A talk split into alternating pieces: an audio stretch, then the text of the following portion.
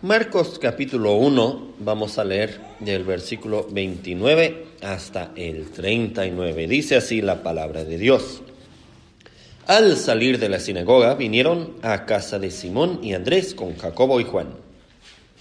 Y la suegra de Simón estaba acostada con fiebre y enseguida le hablaron de ella. Entonces él se acercó y la tomó de la mano y la levantó e inmediatamente le dejó la fiebre y ella les servía. Cuando llegó la noche, luego que el sol se puso, le trajeron todos los que tenían enfermedades y a los endemoniados. Y toda la ciudad se agolpó a la puerta. Y sanó a muchos que estaban enfermos de diversas enfermedades y echó fuera muchos demonios. Y no dejaba hablar a los demonios porque le conocían. Levantándose muy de mañana, siendo aún muy oscuro, salió y se fue a un lugar desierto y allí oraba. Y le buscó Simón y los que con él estaban y hallándole le dijeron, todos te buscan. Él les dijo, vamos a los lugares vecinos para que predique también allí, porque para esto he venido. Y predicaba en las sinagogas de ellos en toda Galilea y echaba fuera los demonios. Amén. Hasta ahí la lectura de la palabra de Dios. Vamos a pedir la ayuda del Señor en una palabra de oración. Nuestro Dios y Padre Santo, te pedimos que al acercarnos a tu palabra nos des entendimiento. Señor, que la lectura, la predicación de tu palabra no sean vanas, sino que penetren hasta el corazón que nos vengan, oh Señor, no simplemente con el sonido de las palabras, pero también con su sentido y también aún, Señor, además con el poder del Espíritu Santo para que esta palabra obre en nosotros lo que sea de tu agrado. Pues lo pedimos por medio de tu Hijo Jesucristo. Amén. Al llegar a Marcos capítulo 1 y el versículo 29, estamos continuando con el relato de un solo día de reposo. O sea, lo que el Señor Jesucristo vivió en un solo día, nosotros lo estamos dividiendo y lo estamos considerando en dos ocasiones distintas. O sea, ya en este día de reposo, en este sábado, él había entrado en una sinagoga, había participado en la adoración, había enseñado con autoridad, había reprendido a un endemoniado, había echado fuera el demonio y la multitud había quedado maravillado. Saliendo de la sinagoga, después del servicio, se fueron a la casa de Simón y de Andrés. Y a lo mejor los niños se acuerdan, ¿verdad? Que estos dos discípulos eran hermanos y tenían su casa allá en Capernaum. Y llegaron también con Jacobo y Juan, que era otro par de hermanos que también eran discípulos de Cristo. Entonces aquí está el Señor Jesucristo y aquí están dos hermanos de una familia y dos hermanos de la otra familia pero todos se van a la casa de Simón. Y a ver, ¿cuál de los niños se acuerda otro nombre para Simón? Simón que se llama también... Simón que se llama también Pedro. Muy bien, Jade. Simón lo conocemos más bien como Pedro, ¿verdad? Y aquí siguieron más actividades para el Señor Jesucristo. Saliendo de la sinagoga, pues se fueron, iban a comer, ¿verdad? Es lo que hacemos nosotros. Saliendo del servicio de la mañana, regresamos a nuestras casas y comemos. Quizás, si es un momento propicio, invitamos a otra familia, algún hermano, ¿verdad? Y convivimos un rato.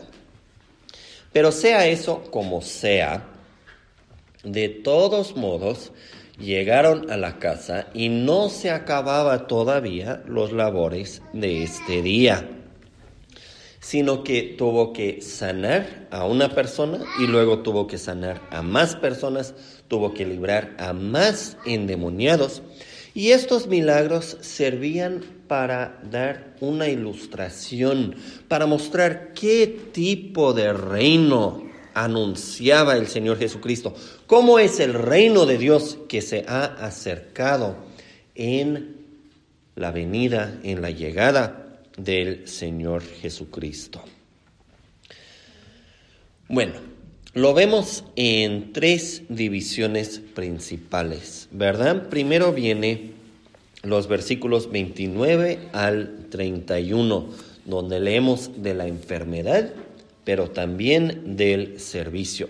Llegaron a la casa de Simón Pedro después del servicio Jesús y los cuatro discípulos, o sea, los cinco. Y ahí encontraron la suegra de Simón enferma con una calentura, ¿verdad? Con fiebre. Y el Señor Jesucristo la sanó simplemente tomándola de la mano y ayudándola a que se parara, que se levantara. Y no había duda, ¿verdad?, que había sido verdaderamente sanada. No fue simplemente la emoción, ay, tenemos invitados, me tengo que componer de alguna forma, ¿no? Sino que fue de verdad, porque inmediatamente los sirvió, o sea, probablemente preparó y les trajo la comida que iban a compartir. Pues en sí es un relato bien sencillo, ¿verdad?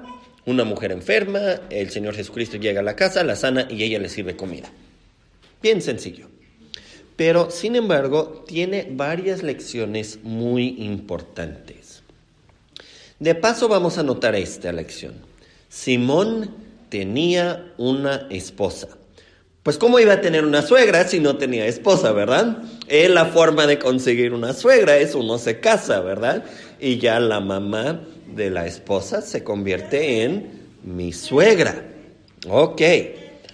¿Por qué vale la pena notar eso? Pues probablemente, hermanos, no sería un punto de mucha importancia si no fuera que dentro de la Iglesia Católica ha habido un movimiento muy fuerte de decir que lo que ellos llaman los sacerdotes no se deben de casar. Y han cambiado un poco las reglas y a veces han sido más estrictos, a veces han sido menos estrictos. Pero, por ejemplo, ahora, si ustedes van a la iglesia católica aquí de Shafter o en Bakersfield o donde sea, y si platican con el sacerdote, la regla es que él no puede estar casado. Ahora, notemos esto. La misma Iglesia Católica dice que Pedro era el primer papa, o sea, era el principal de los sacerdotes, el que mandaba a todos los demás. Ahora, contéstenme esto. ¿Cómo es que vamos que Pedro, el primer papa, según ellos, tiene suegra y por consecuente tiene esposa, y sin embargo, los otros sacerdotes, no se les permite tener una suegra. No se les permite tener una esposa. No pueden seguir el ejemplo del, según ellos, primer papa. Es una incoherencia, ¿verdad? Y es uno de los puntos donde la Iglesia Católica se ha desviado de la Biblia en imponer reglas que son humanas, pero que no son divinas. Ahora, claro, no es el punto más grande de desacuerdo que tenemos con la Iglesia Católica, pero es uno de los puntos, ¿verdad? Y vale la pena mencionarlo porque es un punto tan claro. Pero bueno, si no fuera por la controversia histórica, quizás tomaríamos simplemente por hecho, ah, sí, Pedro tuvo esposa y suegra y adelante, no diríamos nada más. Entonces vamos a avanzar porque no es el punto principal del texto. Notemos lo que hace lo que hacen los seguidores del Señor Jesucristo. Le cuentan sus problemas. ¿Cómo dice ahí? Enseguida le hablaron de ella, versículo 30. Entraron en la casa, la suegra de Simón está tirada en cama, no se puede levantar con una fiebre.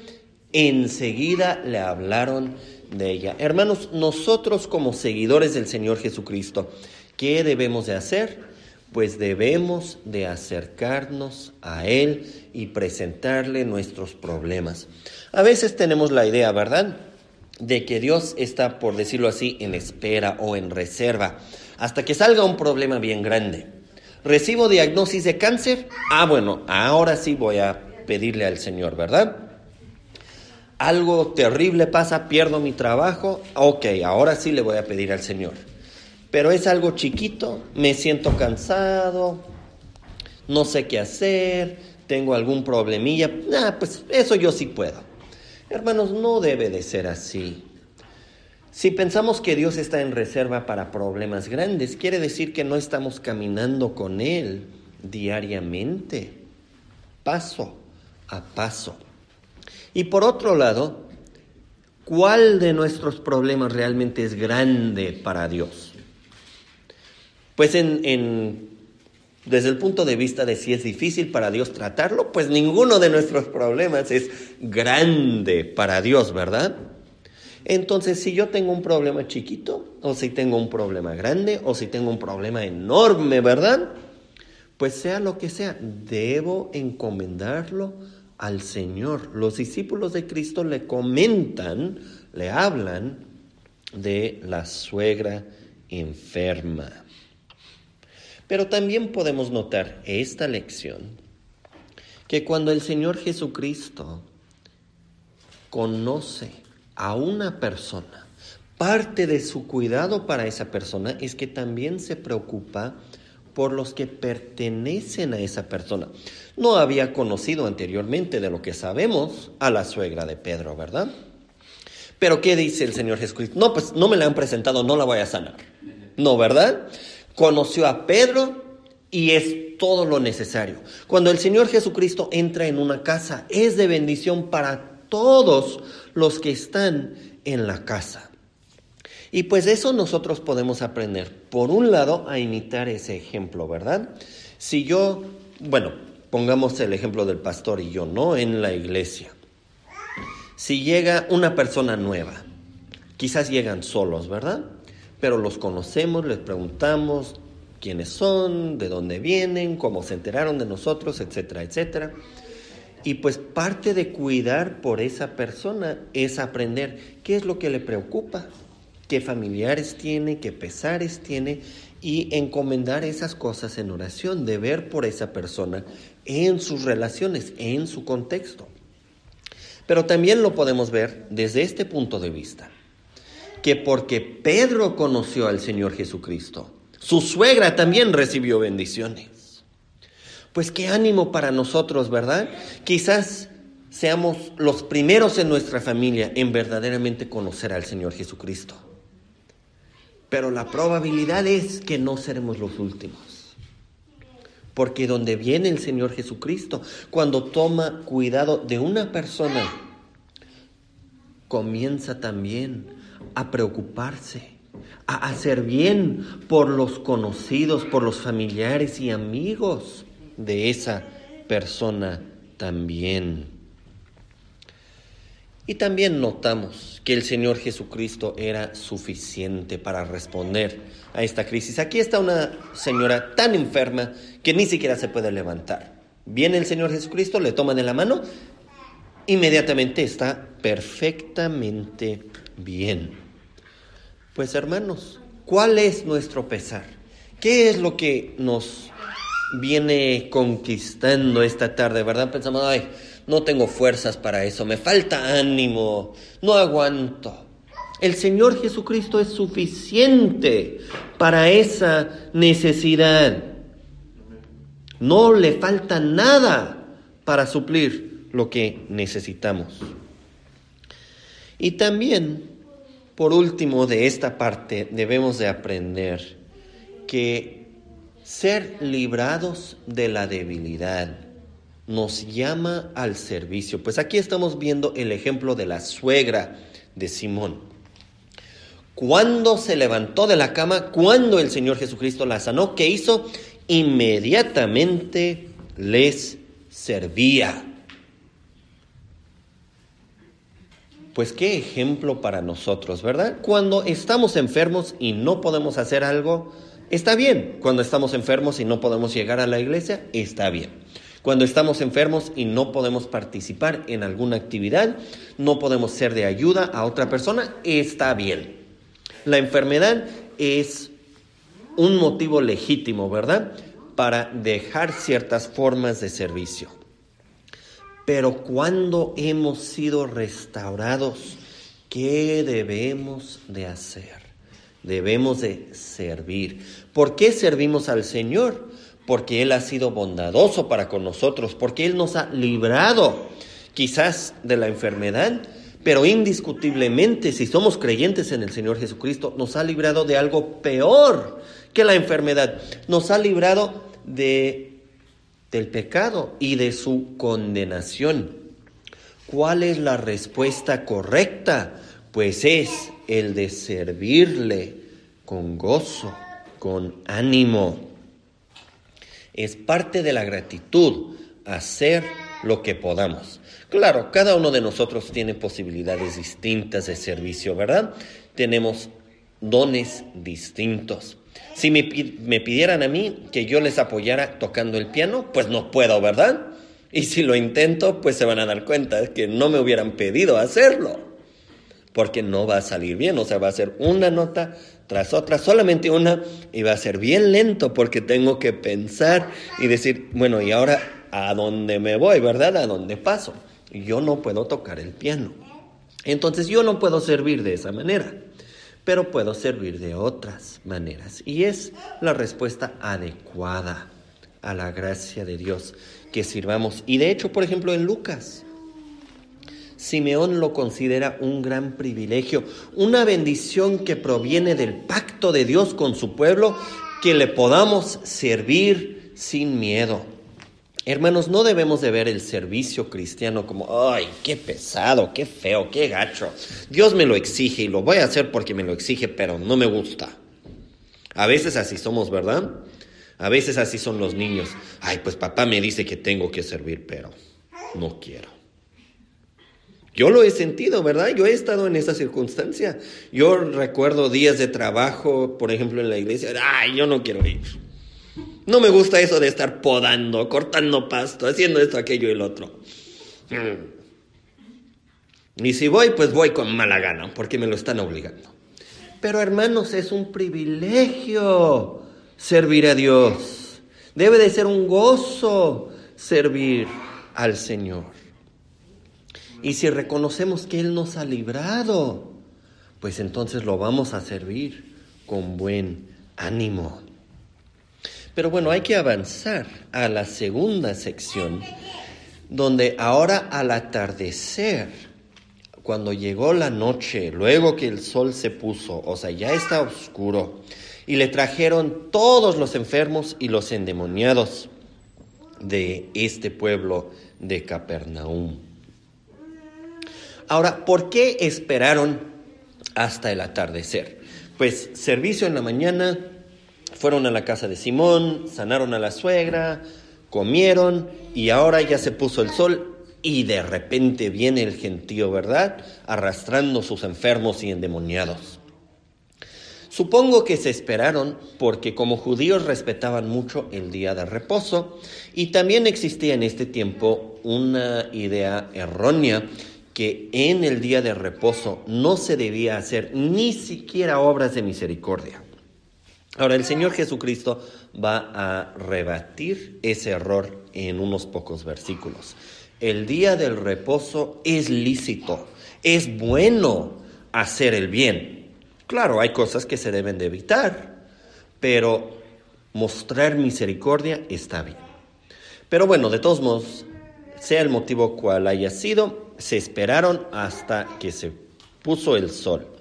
Y entonces trajeron más actividad para el Señor Jesucristo, ¿verdad? Lo que ya había sido un día largo se alargó todavía más.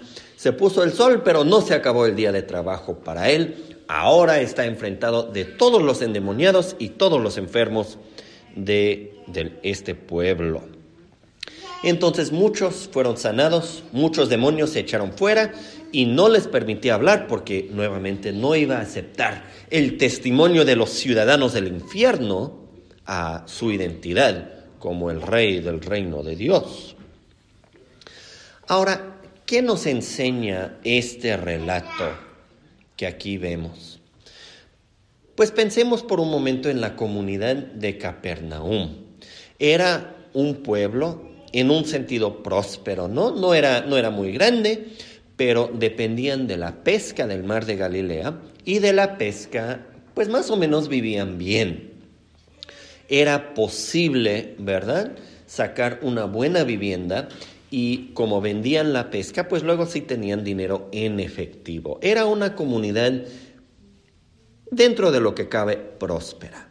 Era una comunidad que tenía su propia sinagoga, que podían escuchar semana tras semana la lectura de la palabra de Dios, podían participar en la adoración de Dios. Era una comunidad con familias fuertes, pues aquí vemos a Pedro, a su hermano Andrés, con la suegra, viviendo todos juntos, ¿no? O sea, era una comunidad tranquila, chiquita, próspera, con iglesia, por decirlo así, con sinagoga, ¿verdad? Entonces, si tuviéramos que escoger dónde quisiéramos vivir en este tiempo, pues la verdad, Capernaum no sería un lugar malo para vivir. Quizás si estuviéramos escogiendo cualquier lado del mundo, quisiéramos vivir ahí o un lugar parecido, ¿no? Pero cuántos problemas existían en esta comunidad chiquita, tranquila, próspera, con familias fuertes, con la palabra de Dios. Ay, pues trajeron a muchos endemoniados, trajeron a muchos enfermos. Pues lo podemos comparar con nuestra comunidad.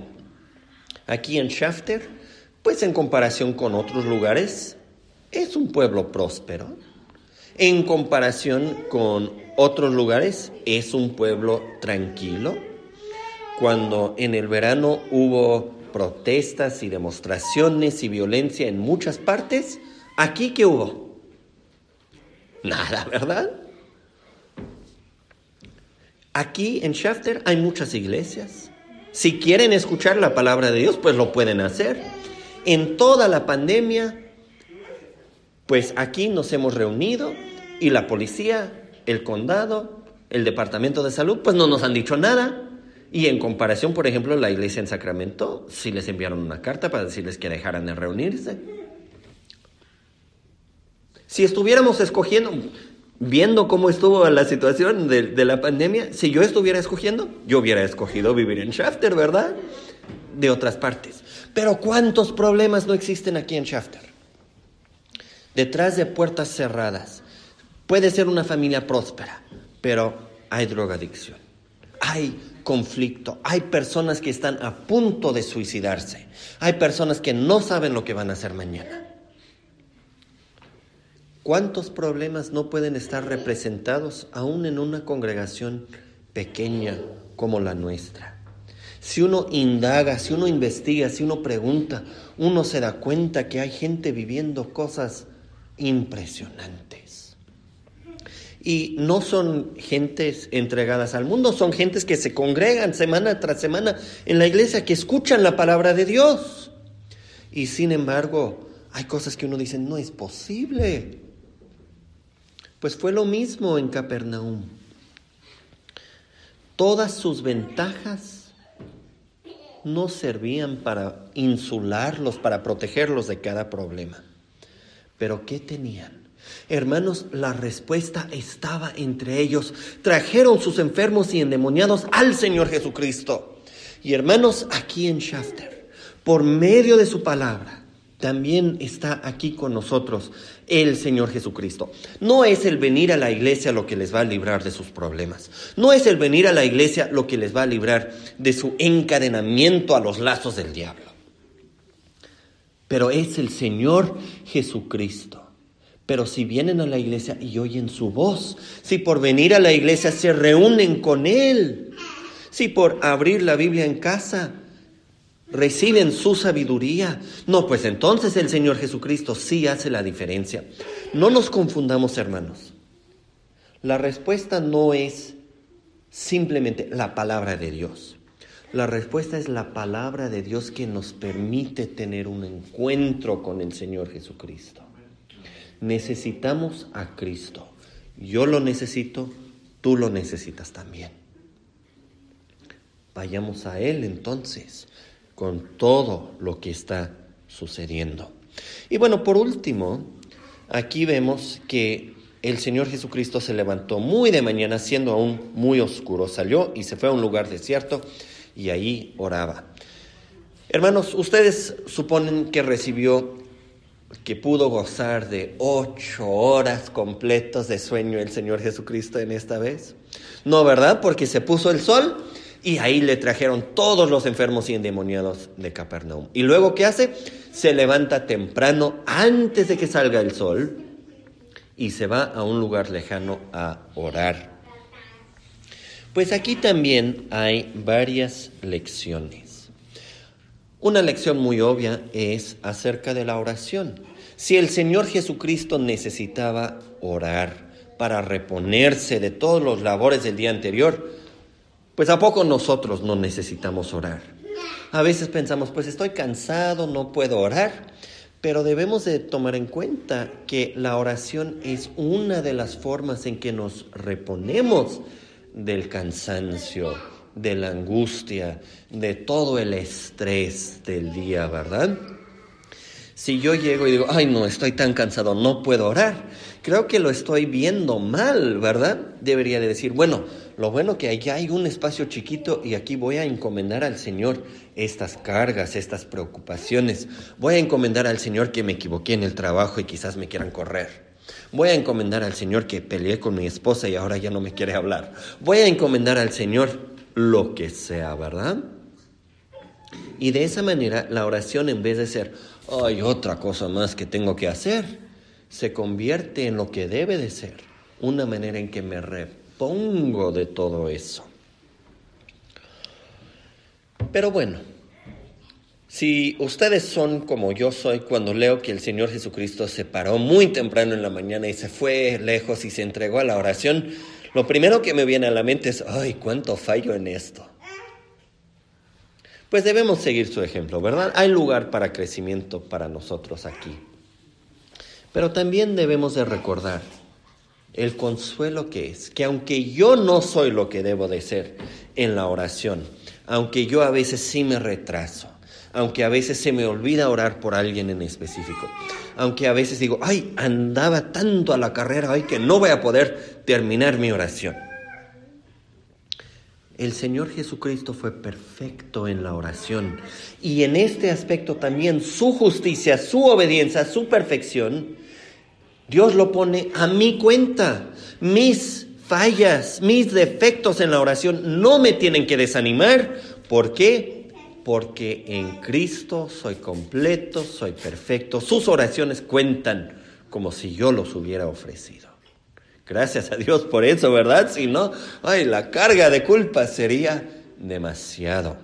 Dios quiera, ¿verdad? Que oremos más como Cristo pero que lo hagamos sabiendo, ¿verdad? Que su justicia alcanza para nosotros aquí también.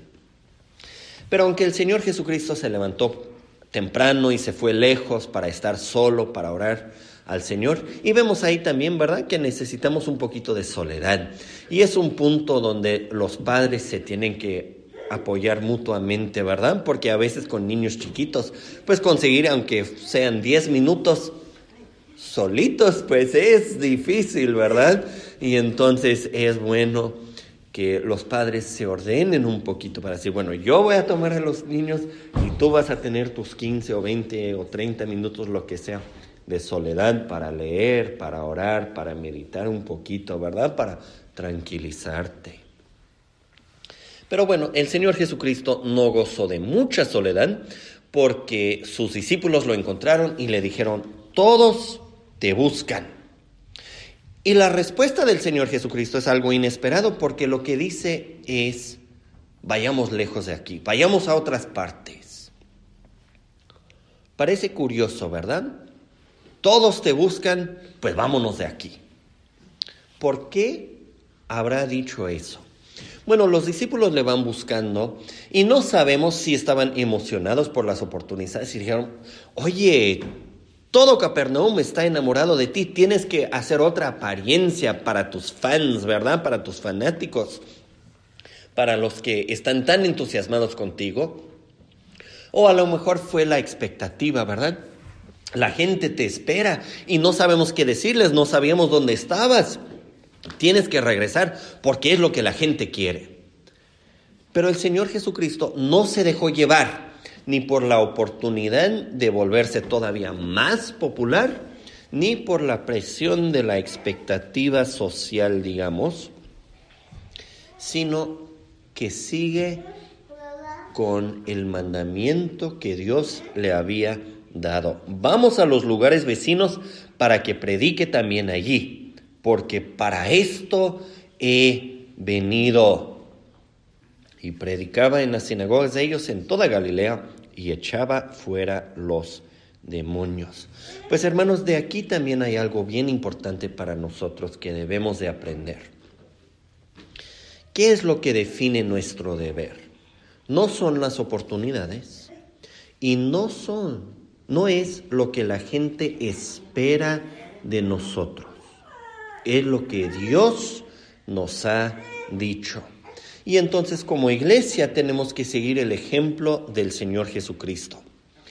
Hay presión, hay gente que quiere, yo quiero esta actividad, yo quiero aquella actividad, yo quiero que se haga esto, yo quiero que se haga aquello, pero ¿qué tiene que hacer la iglesia? Tiene que entregarse a la predicación de la palabra de Dios. ¿Qué dijo Pablo? Dios me envió no para bautizar, sino para predicar el Evangelio. No que el bautismo no sea importante o algo que Dios mandó, pero Pablo sabía que el bautismo no tenía la misma importancia que la predicación. ¿De dónde aprendieron los discípulos a entregarse, como dicen en Hechos 6, a la oración y al ministerio de la palabra? Pues lo aprendieron del ejemplo del Señor Jesucristo. Aquí lo encontramos levantándose bien temprano para orar. Y cuando ellos le dicen, regrésate a Capernaum, sigue con tu ministerio de sanar, dice, tengo que ir a otros pueblos, tengo que predicar. La misión principal de la iglesia es predicar. Pero todos nosotros tenemos que aprender que nuestro deber no se define por lo que la gente espera de nosotros. Luego, por ejemplo, las familias tienen sus expectativas, ¿verdad? Ay, ¿a poco no vas a venir a festejar tal cumpleaños o, tal día festivo? ¿No vas a hacer esto, aquello, el otro? Pues si entra en conflicto con la responsabilidad que Dios me da, no, la verdad no voy a ir tenemos que quedar libres de las expectativas de los seres humanos para poder dar la prioridad a agradar al Señor. El ministerio de misericordia, de sanar, de echar fuera a demonios, no era sin importancia. Daba un ejemplo concreto, ¿verdad? Del mensaje que el reino de Dios se había acercado. Pero no debemos de acercarnos a Cristo buscando, pues es que Cristo me puede curar, es que Cristo me puede hacer prosperar, es que Cristo me puede ayudar, es que y hay muchos que así lo hacen, ¿no? Entran en problemas, vienen a la iglesia, piden oración, se soluciona el problema y no los volvemos a ver, ¿verdad? Por lo menos mientras no salga otro problema. Pero eso es venir a Cristo no para recibir a Cristo, sino para recibir algún beneficio. Pero hermanos, venimos a Cristo para que Él nos libre del pecado, del mal, para que Él sea suficiente para nosotros. Venimos a Cristo para seguirle y servirle fielmente. En este texto vemos al Señor Jesucristo como predicador entregado, como sanador compasivo, como poderoso guerrero contra las fuerzas del mal, pues echa fuera a los demonios, lo vemos también como fielmente intercediendo por su pueblo en la oración. Y hermanos, yo no necesito solamente cierto porcentaje de este Cristo. Yo no necesito solamente a Cristo el sanador o simplemente a Cristo el intercesor. Yo necesito a Cristo en toda su plenitud. Nada menos que el Cristo completo alcanza para toda mi necesidad. Vengamos a Cristo pues por la fe. Amén.